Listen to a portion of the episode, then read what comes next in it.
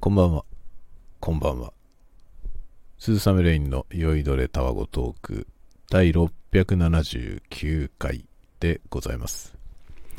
今はですね、おちょうど午前0時ジャストでございます。今、えー5月27日土曜日になったところです。金曜日の夜中、えーですね。ちょうど今午前0時ジャスト日付が変わったところでございます。皆様いかがお過ごしでしょうか？久しぶりに、えー深夜の小声雑談という感じですね。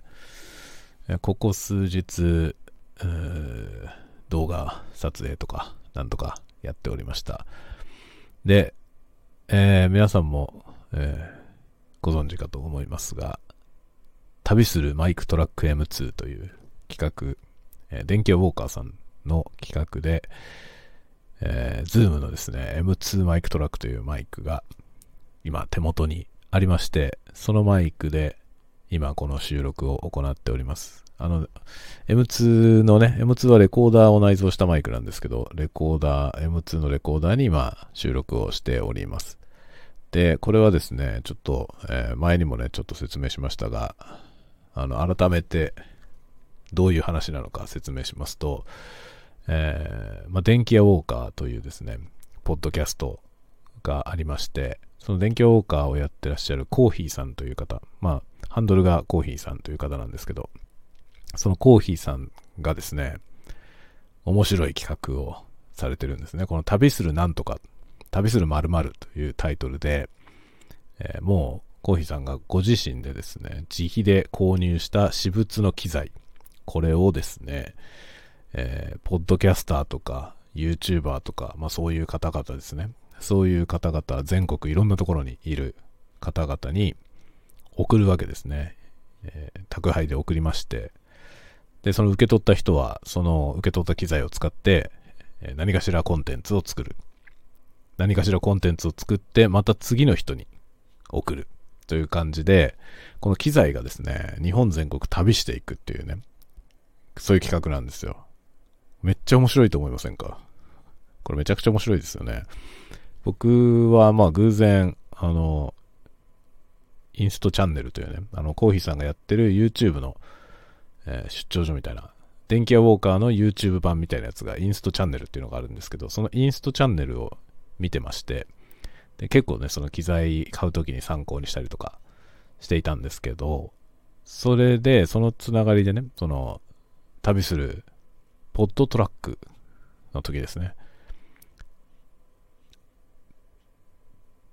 あの、 Zoom のね、 PodTrak P4 だったかなあの、ポッドキャストを撮るための機材があるんですけど、それを旅する、そのね、P4 っていう形でやってるのを見てたんですよね。それが非常に楽しいなと思って。これは面白いことを考えたなと思って、えー楽しく拝見していたわけなんですけど、今回それのね、次の企画ということで、旅する M2 MicTrakというね、このマイクトラック M2 をまた旅させるというのをやってまして、そしたらですね、これ誘っていただいたので、もう1にも2もなく 飛びついて、いやもうぜひやらせてくださいっていう感じで参加させてもらいました。で、これがですね、5月の16日かな。僕のところにやってきました。で、それからもう、いろいろやってますね。毎日のように使って、いろんなものを作りました。で、今ノートのページも作ってまして、その、ね、ノートのね、ページに、あの、新たに作ったコンテンツとかも全部リンクにまとめて、今回のね、この旅するマイクトラック M2 関連で作ったものを全部一覧で見れるようにしとこうと思ってますが、今日この回、679回目の酔いどれタワゴトークがこの M2 を使って撮る最後のコンテンツになります。名残惜しいですね。名残惜しいですね。とても名残惜しいですが、あの、思い残すことはありません。もうね、大体やりました、全部。全部やりましたんで、もう思い残すことはない。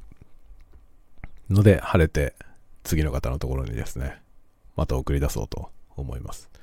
またまた遠路はるばるね、遠くまで行きますよ。いや、M2、いいね、M2。ここに来るまでもね、僕のとこに来るまでももうだいぶいろんなとこ行ってきて、僕のところに来てるんですよね。いろんなところでいろんな人のコンテンツを作ってきて、ここにやってきたという。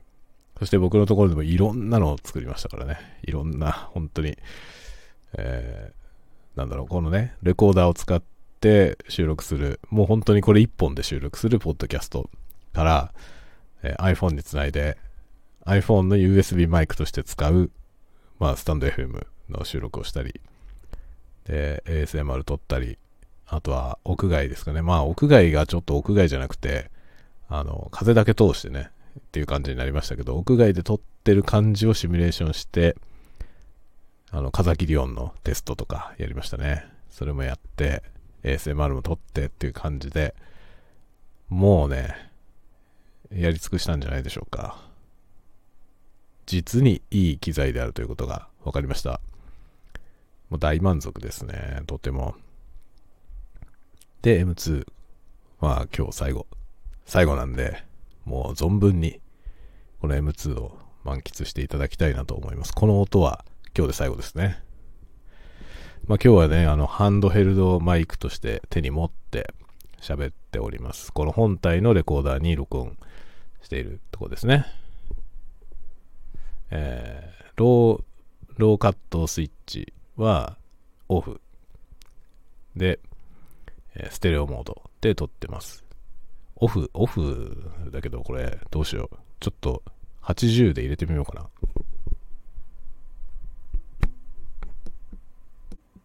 すごいね、これ。録音しながら変更できますね。今、え、80で。それも確かやったよね。すごいねとか言ってるけど、確かなんか初日にやってた気がするな。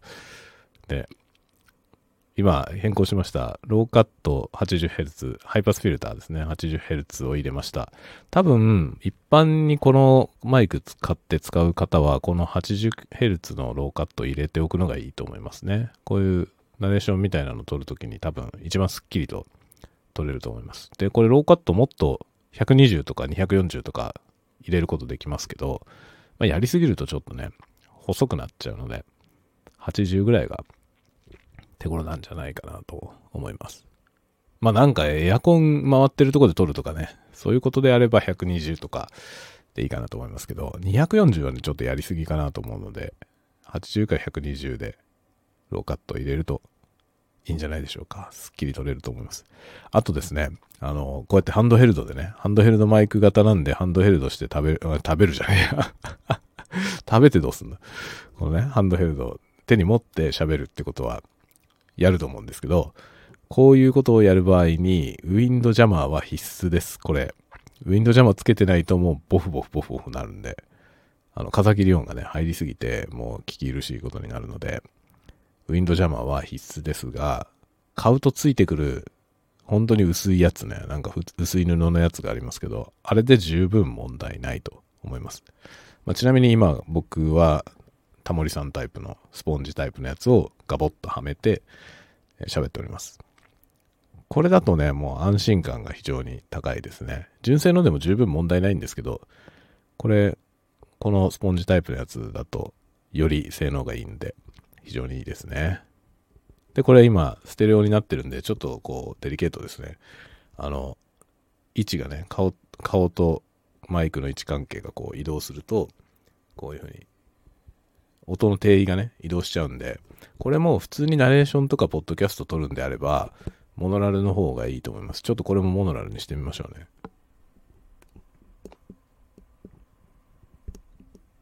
あ、できない。ステレオモノラルの切り替えは途中でできないですね。録音しながらは。押してみましたが、切り替わりません。ステレオはステレオのままです。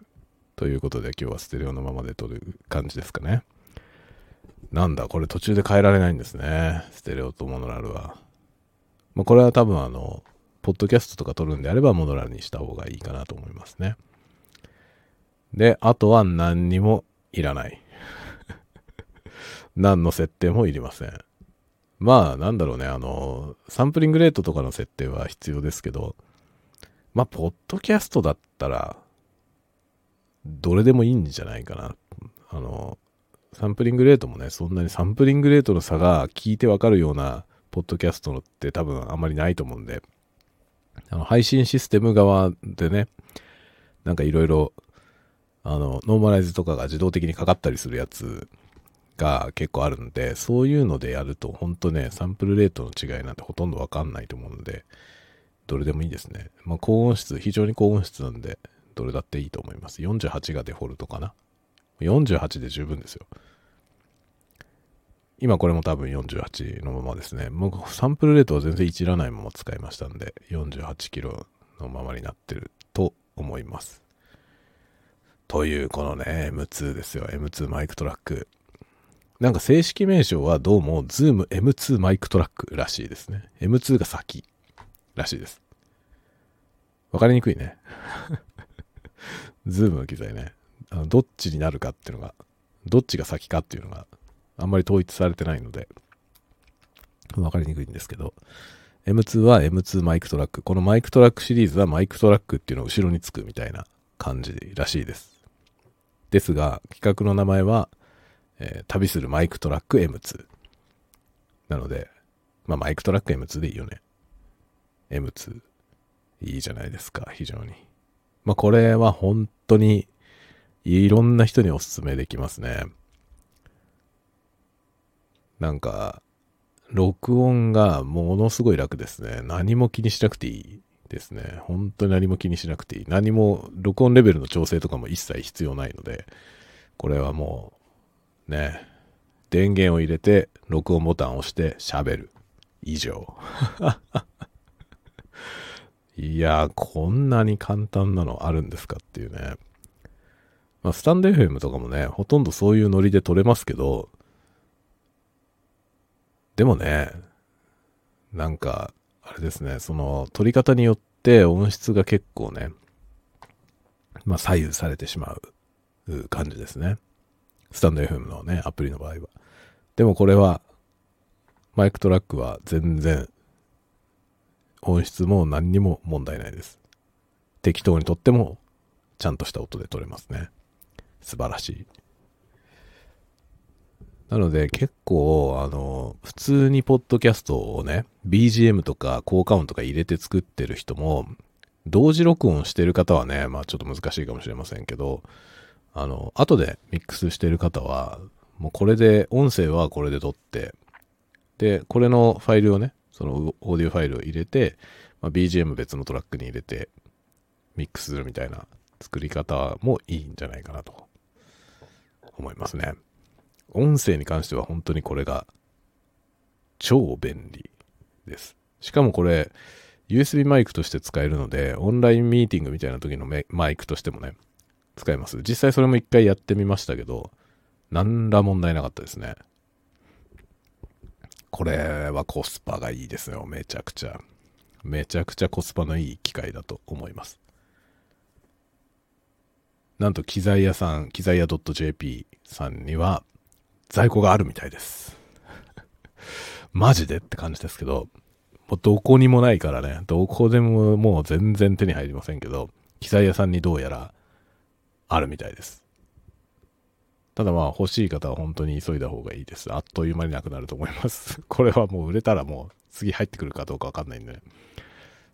でも、でもなんか昨日、今日だったかな？昨日だったか、機材屋さんがですね、ツイッターで、あの、M3 の方ね、僕はどっちかというと M3 が欲しいんですよねって話をしてましたけど、その M3 の方、M3 の方の予約受付を再開しましたみたいなことをおっしゃってました。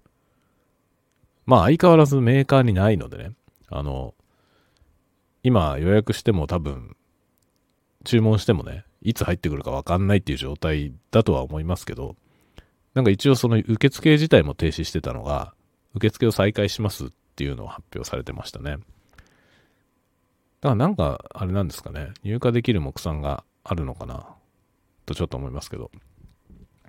えー、そしたら M3 はちょっと気になるな。M3 は気になりますね。もう今はね、ちょっとひとまず、まあ、いらないっていうか、いらなくはないんだけど、買えないんで、あの、注文できないですけどね。ちょっといろいろ他のものを買っちゃったから、あれなんですけど、でも M3 はね、あると便利だろうなって思っています。とても。ショットガンマイクロフォン型の、このね、マイクトラック。32ビットフローティング録音ができるレコーダー内蔵型のショットガンマイクですね。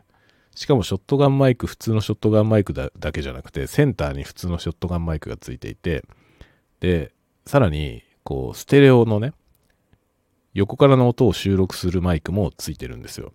っていうやつです。すごいですね。ものすごいことになってますね。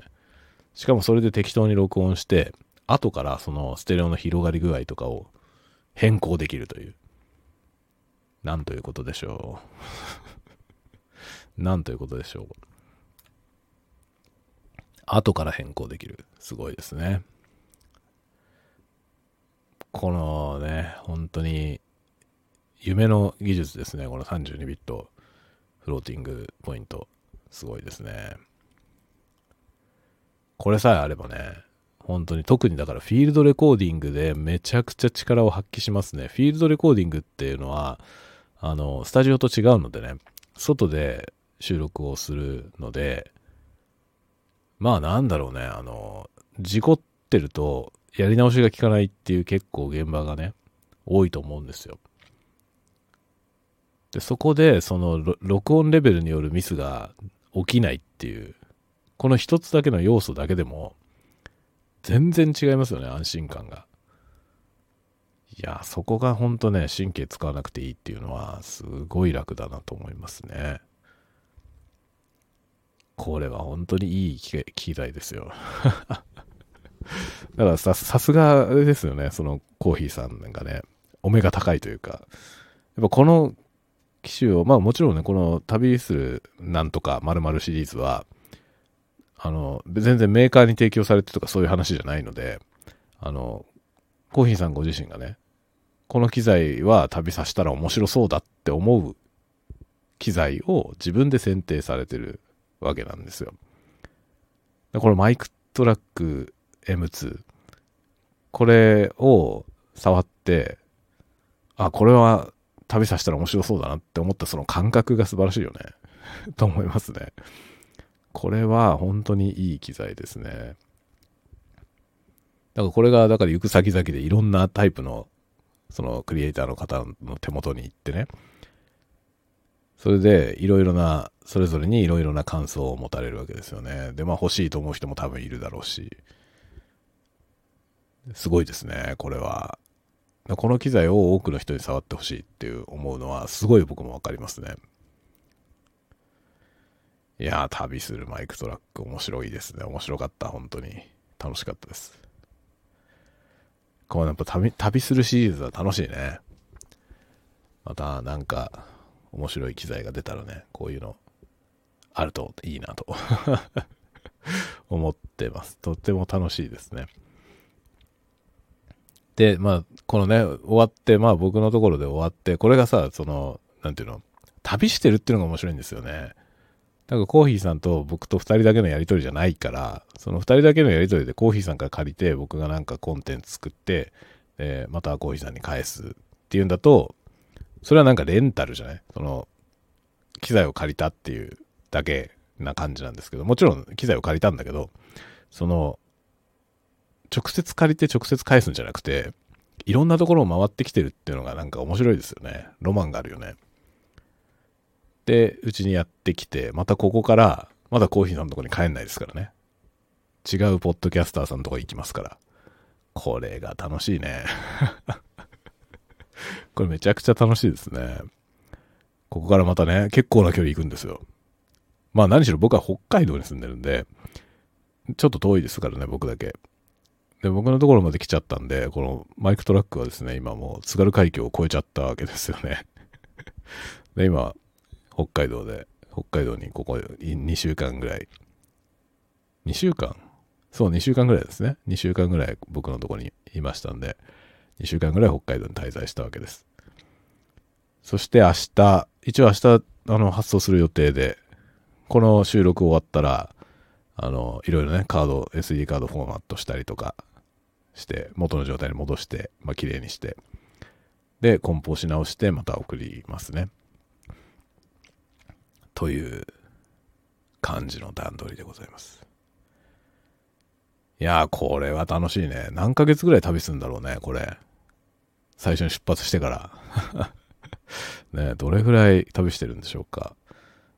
もちろん一番最初ね、一番最初コーヒーさんが買った時に、あの、ご自身で YouTube で紹介されてるんですよね。で、それの動画ももちろん、あの、結構上がってすぐに見てましたけど、そこで紹介されてたその個体がそのまんま今日本を旅してきて、いろんなポッドキャスターさんの手元を旅してきて、ここにあるという、このなんか、なんだろうね。不思議な感じがしますよね。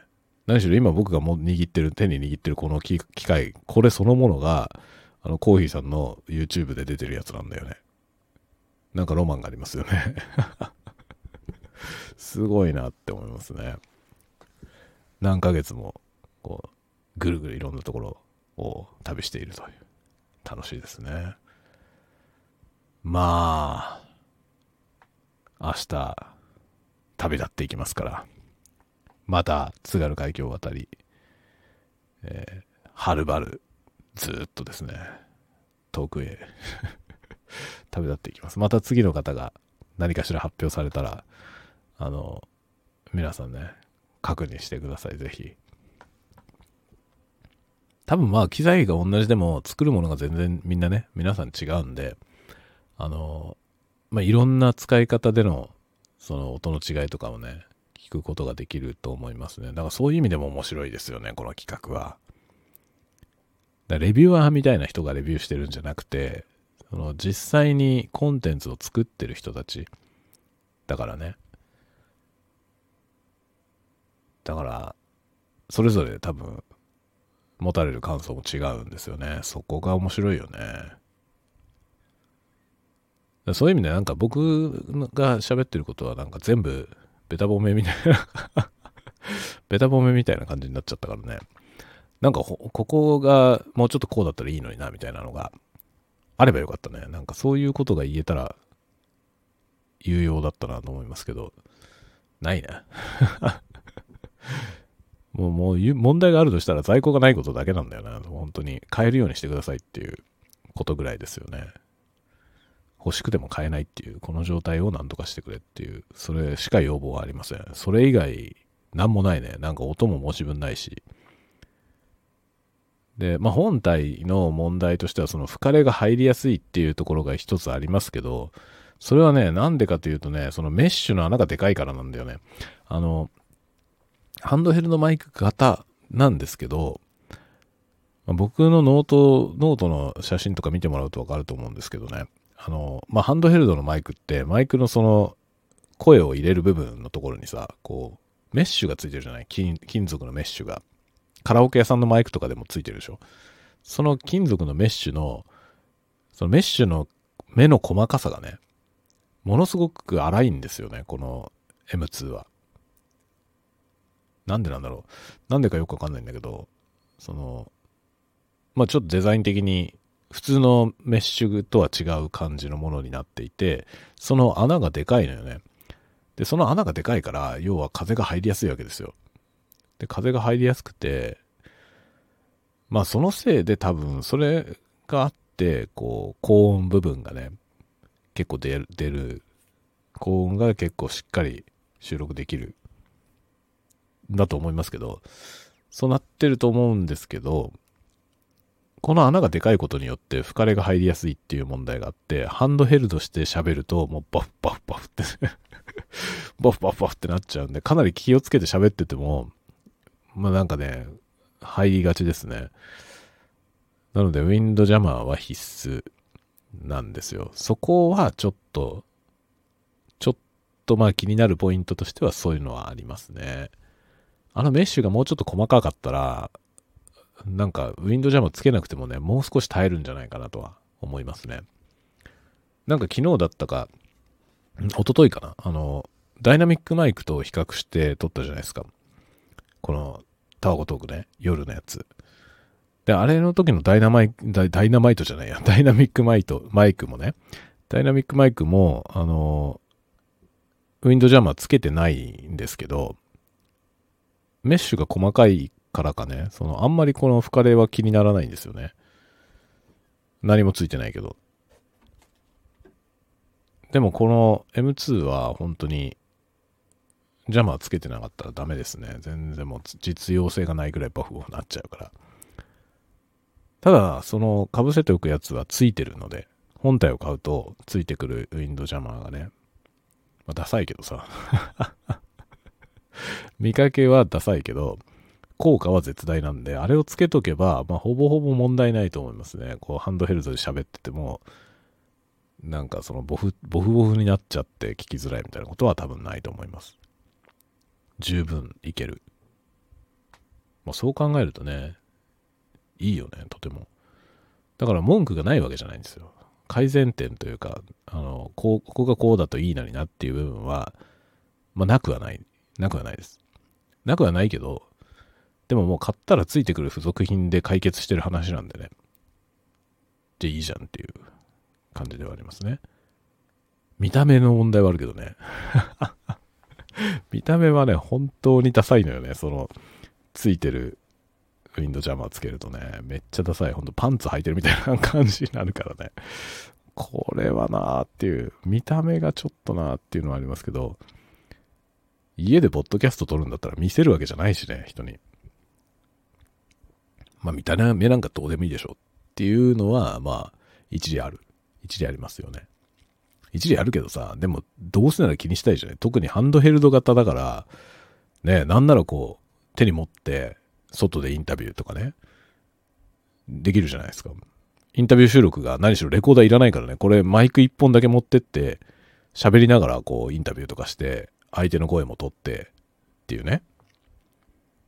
できるんですよ、そういうことが。だからその時にダサいのはどうなのって ちょっと思うよね。だから標準でついてるウィンドジャマーをもうちょっとなんか見た目をちゃんと考えてほしかったっていうのと、ウィンドジャマーを外した状態でももうちょっとそのウィンドプルーフしてほしいっていうのはありますね。その2つぐらいですね。僕が気になった点はそのぐらいです。あとはもうない。音は申し分ないし、文句はありません。で、やっぱりね、あ、あとあれだ、あとはね、その、本体の表面の仕上げ。ハンドヘルドなんだから、ハンドヘルドって手で持つってことですからね。手で持つんだから、このテカテカ仕様はやめてほしかったですね。ここがね、これは、そうそう、これはね、ちょっと気に入らないポイントですね。これ後でノートにも書いとこう。あの、他にね、僕が持ってる TASCAM のレコーダーとか、あとね、同じ ZOOM から出てる H3VR とかも、表面がですね、そのプラスチックの表面がね、マットな感じなのよ。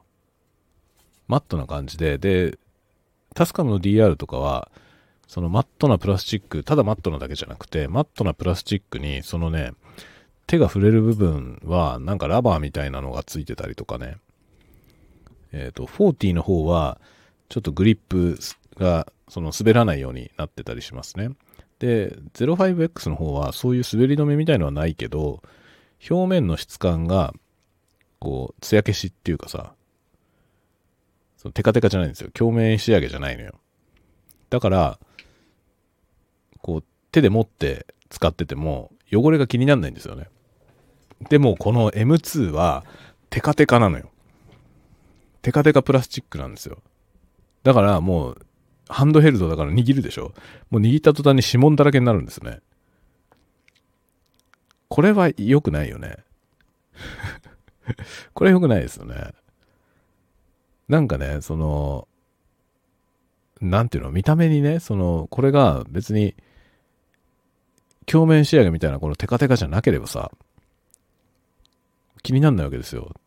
誰かが手で握ってても、別に、なんていうの、その指紋がついたりとかね、しないから、まあ、指紋はついてるけど目立たないからね、気にならないんですけど、こういうテカテカ系だとね、もう気になるよね。もうすぐなんかベタベタになるからね、そのベタベタ触って、指紋だらけになっちゃうんだよね。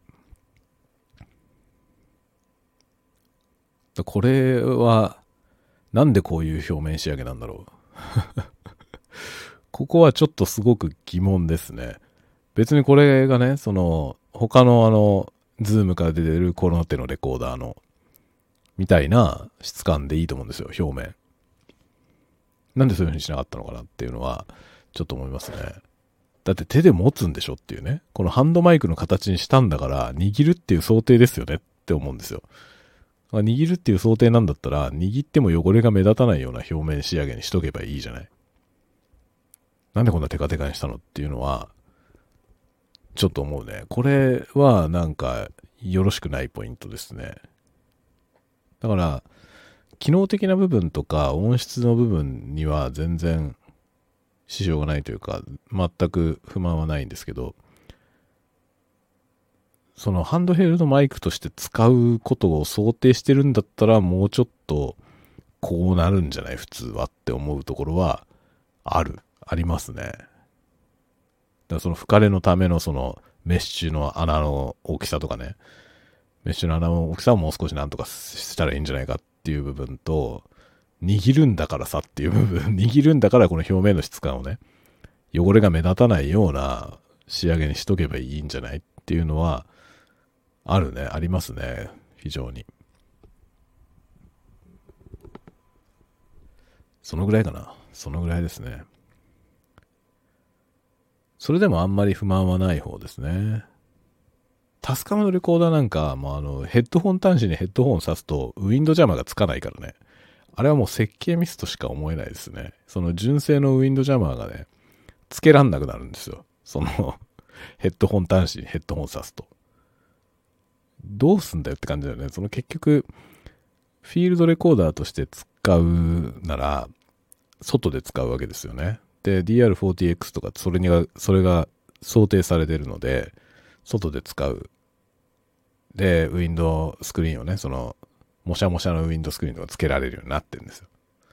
で、それつけるんだけど、それつけたらヘッドホン刺さんないのよ。なんでこれでいいと思ったのかなって思うんですよね。で、結局、その、発売する前にテストするわけですよね。その時に誰も何も言わなかったのかなって本当に思うんですよ。ヘッドホン端子の場所をあんなとこにするのね。あれなんかどうしてもそこじゃないとヘッドホンつけらんなかったのかなっていうのはすごい思いますね。めっちゃ邪魔なのよ。もうウィンドスクリーンつけることを想定してないでしょっていう感じなんですよね。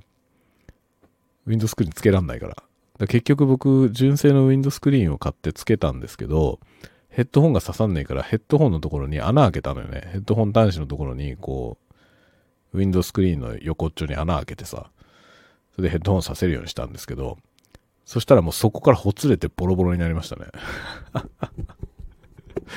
で、結局ね、 TASCAM から出てるそのウィンドスクリーンはボロボロになって使えないから、もうあっという間にボロボロになったんですよね。使えないから、 ZOOM のやつをつけてる。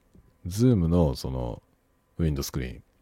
で、これがですね、 ZOOM のやつは、あの、でかいデカめにできてて、ガボッとルーズにはめ込んで、それをギュッとこうね、紐で縛るみたいになってるんですよ。なので、その紐で縛る部分の閉じる部分のところから、ヘッドホン端子が逃がせるんですよね。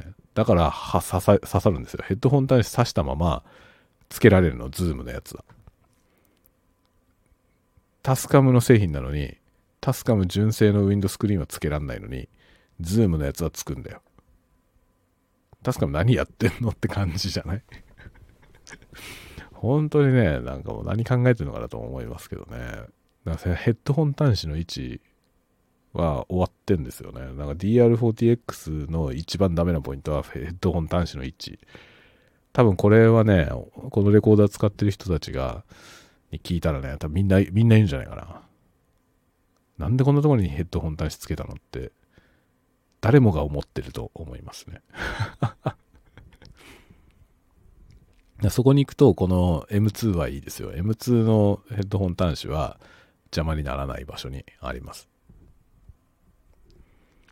とてもいい。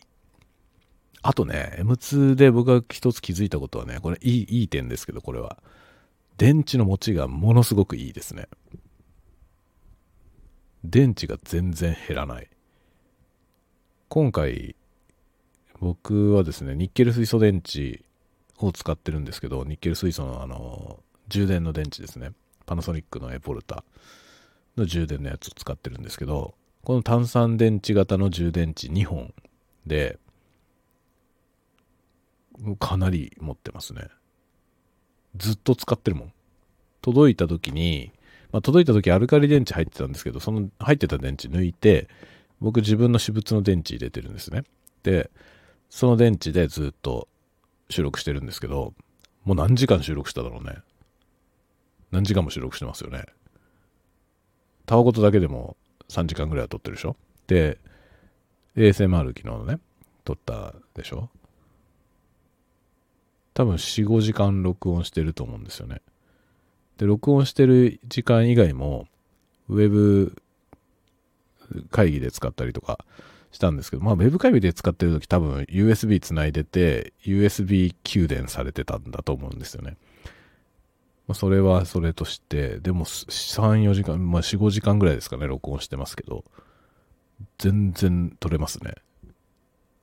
全くバッテリーのメーターも減らない すごくいいですね。しかも僕撮影するとき、このディスプレイね、液晶ディスプレイをずっと点灯させたままにしてて撮ったんですよね、この間。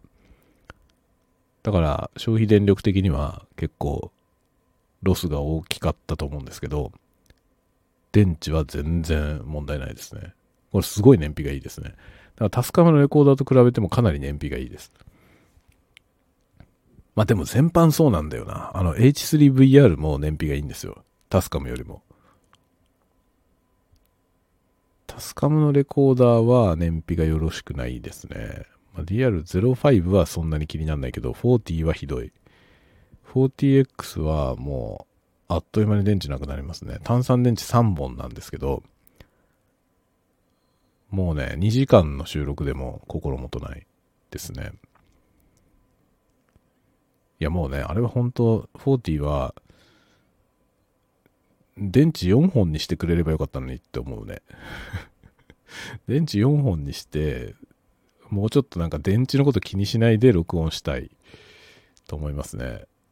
入れる電池が1本増えてもいいからっていうのはね、思いました。で、ちょっと前にね、あの、タスカムのレンタルキャンペーンで、あの、無料でレンタル貸してくれるっていうやつで、DR44 っていうやつを借りたんですよね。DR44WL っていうやつを借りて、それは炭酸電池4本だったんですよ。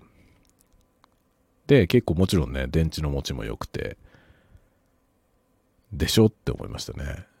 なんで40は3本なのっていう。その44は4本にしてるのにっていう、多分だから44の方が後から出てるから、あの、先行モデルで3本じゃ足りなかったよねって話になったんだろうね。多分。それで4本にしたんだと思いますけどね。DR40X はいろいろ不満があるんだよな。気に入ってて愛用してますけど、いろいろ不満がありますね。ここがこうなるといいのになっていう部分がいっぱい。まあ、 ZOOM はその辺がよくできてます。M2 マイ MicTrak は不満がほぼないですね。表面の問題ぐらい。表面処理の問題は結構気になるけど。というね。最後の最後に文句を言ってますけどね。ここまで絶賛してきて。まあでも言うことそれぐらいしかないから、本当に。本質的には本当に問題ないです。全然なんか気になることはないですね。使い勝手はとてもいいし。いいですよ、とても。ああ、あとね、あの、オーディオインターフェースとしてパソコンにつないだ時の挙動は、パソコンというかね、iOS につないだ時、iOS にも対応してるんですけど、iOS につないだ時に、あの、先に本体側で接続相手が iOS 機器ですよっていうのを設定しておいてからケーブルを挿さないとダメなんですよね。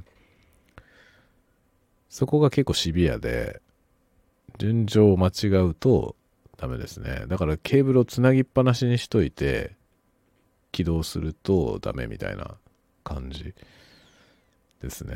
そこは DR の方がいいですね。DR は、その、電源を入れた時に USB ケーブルでパソコンにつながってた場合ね、まあ、何らかの機器に USB がつながってる場合は、何にコネクションしますかっていうメニューが出るんですよ。で、その、そこで iOS ってやって、コネクトってやると、接続が確立されるんですよね。でも、同じような感じで M2 でやると、iOS に切り替えてやったら、その、設定をしてる状態でケーブルをつなぎ直してくれと出るんですよね。で、一回ケーブル外してもう一回挿すとちゃんとつながるみたいな仕様になってます。これもちょっと煩わしい。この繋いだままで iOS で接続ってやったら接続してほしいですね。だから、内部でコネクションのトリガーを持ってないんだろうね。あの、コネクトするかしないかっていうのをケーブルの抜き差しだけでやってるんだと思うんですよね。で、 TASCAM の方はケーブルが刺さってる上でコネクトをするしないが、中でソフトウェア的にできるから、その相手を設定した上でコネクトってやる、その操作ができるんですよね。もう線は繋がってるけど、内部的にはコネクトされてなくて、お膳立てが整ったらコネクトするみたいなのができるんですよね。でも、M2 はそれができないんですよ。その、設定を切り替えたら、コネクトをやり直す必要があるんだけど、それがソフトウェア的にはできないので、一回ケーブル抜いてもう一回挿すみたいな、その操作がね、必要になるということですね。それが若干煩わしいですね。そのくらいかな。まあ、2週間ぐらい使い倒しましたんで、まあ、僕はこんだけ使えばね、2週間使えば、僕は大体、その機器がね、あの、自分にとって買いか買いじゃないかはわかります これは絶対失敗しないです。2週間使用できれば絶対失敗しないですね、僕は。だけど普通はそんなことないじゃない。普通は買う前に2週間使わせてもらえるようなことなんてめったにないですよね。だから、買ってみるしかなくて、買ってみるから、買ってみたけどいらなかったなっていう話になっちゃうわけよね。そういうことがたまに発生するわけですよ。このマイクトラックに関しては、まあ、M2 に関しては僕は自分でこれから買ったとしても、もう満足できることが保証されています だからまあ今回ね、この M2 を触ったことによって F6 を買うことになったという。F6 は全然関係ない違うものですけど、32ビットの録音ができる録音機材を導入するとまあ、僕のワークフローが違ったものになるだろうということで買いましたね。だから M2 に出会ったことによって、あれを買う羽目になったという感じですね。あとは M3、気になってる M3 を結局多分買うだろうなと思っていますが、まあ、直近ではちょっと買わないけど、先々でね、どっかできっと買うだろうなと思ってますけど、その時に迷いはもうないですね。これ M2 がとても良かったから、全く心配なく買えちゃいますね。という感じでね、今日はそんな感じの話をしてまいりました。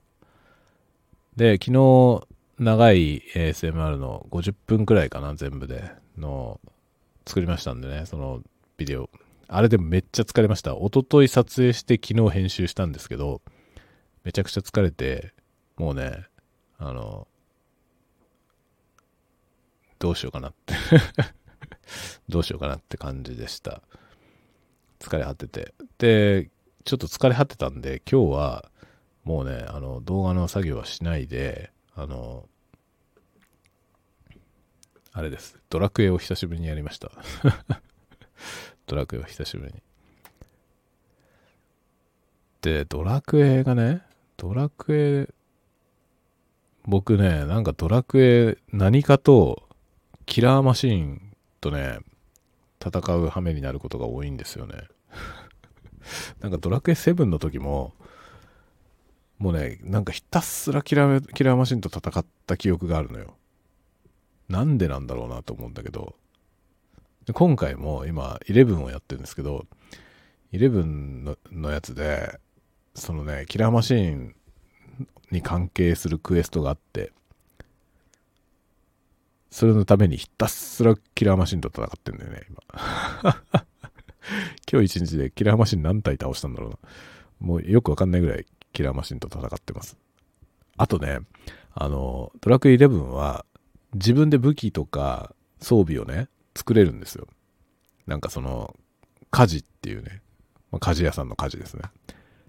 家事をする項目があって、で、まあ、そのモンスターとかと戦ったり、フィールドを歩いてる時にいろんなものを拾って、それを素材にして、なんかそのね、装備を作ることができるんですよね。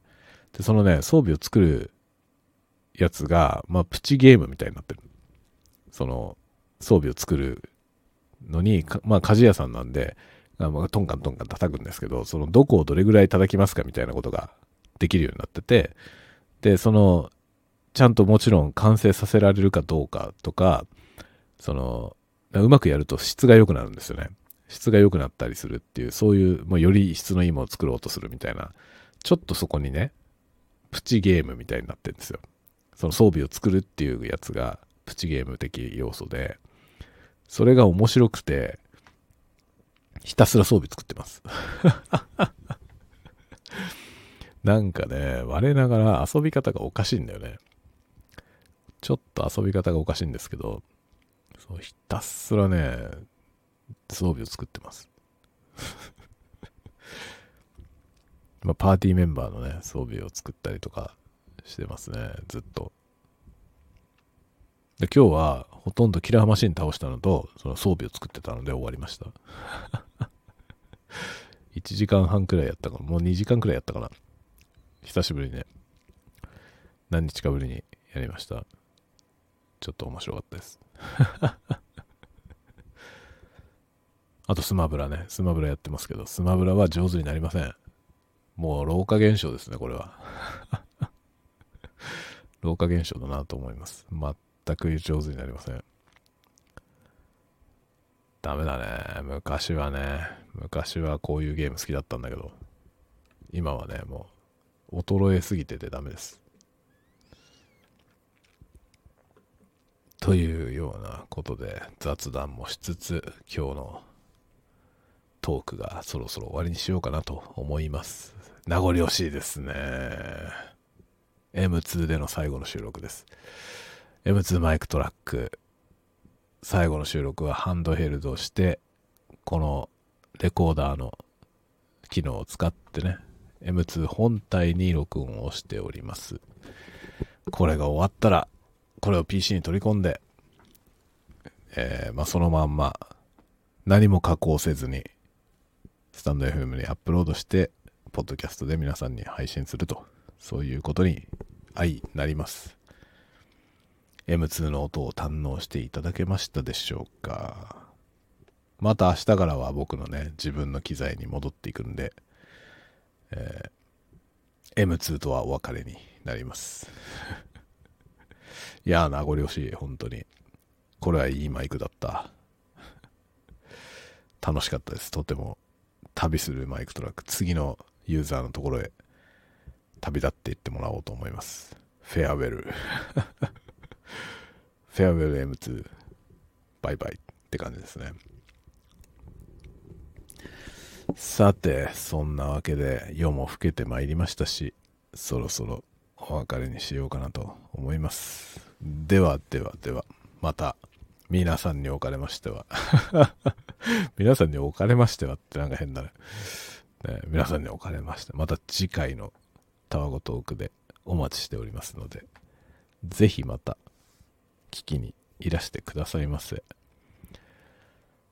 ではではでは、また次回お待ちしております。またね。おやすみ。おやすみ。おやすみ。